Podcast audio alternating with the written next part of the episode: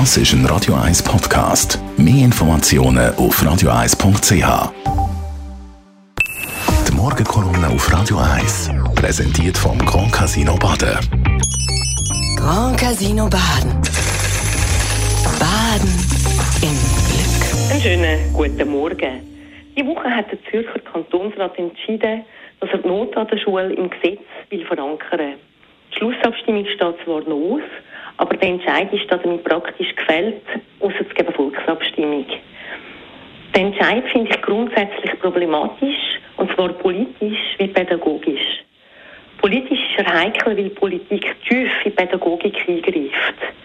Normalerweise entscheidet der Bildungsrat über pädagogische Fragen. Politik greift damit in Pädagogik und viele haben vermutlich ohne tiefe Kenntnis von der pädagogischen Entwicklung und Praxis entschieden. Eher ideologisch oder nach Grundsätzen. Politisch heikel ist der Entscheid auch, weil Gesetzesänderungen etwas fest verankern und damit Entwicklungen und neue Erkenntnisse nicht mehr möglich sind, ohne dass man das Gesetz anpasst. Und das braucht ja immer eine längere Zeit.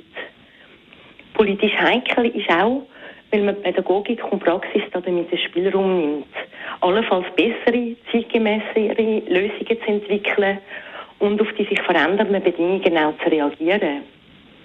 Leistung soll sich lohnen, ist zum Beispiel ein Argument gewesen.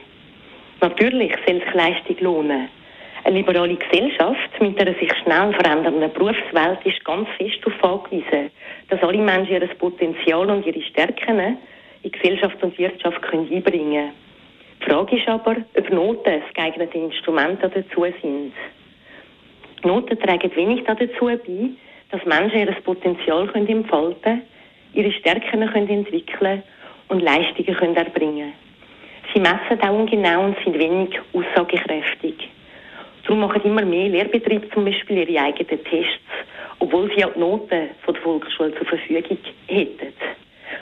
Noten können aber auch demotivieren und blockieren. Sie werden dem, was man will erreichen, nämlich das Kind gerne und mit Freude lernen und Kompetenzen erwerben, nicht gerecht. Finnland kennt an der Primarschule zum Beispiel keine Noten und schneidet in den internationalen Tests immer sehr gut ab, auch besser als die Schweiz. Natürlich ist es nicht einfach. Noten sind eine Währung und Politik will sich an dieser Währung festheben.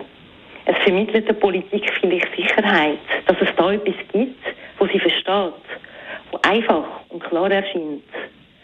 Dabei gaukeln Noten eine Scheinobjektivität vor und sind eben nicht so aussagekräftig und leistungsförderlich und leistungsmessend, wie Politik das glaubt oder gerne hätte.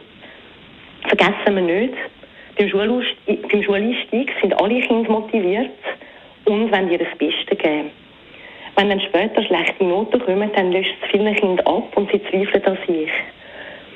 Die wichtigste Voraussetzung für das lebenslange Lernen wird damit untergraben oder sogar abgewürgt. Dabei ist gerade das lebenslange Lernen in der sich schnell verändernden Berufswelt ein ganz entscheidender Faktor für Leistung.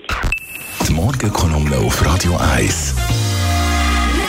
Jederzeit zum Nachlesen die Kolumne von der GLP Politikerin Chantal Galladay und Schulpräsidentin von der Das ist ein Radio 1 Podcast. Mehr Informationen auf radio1.ch.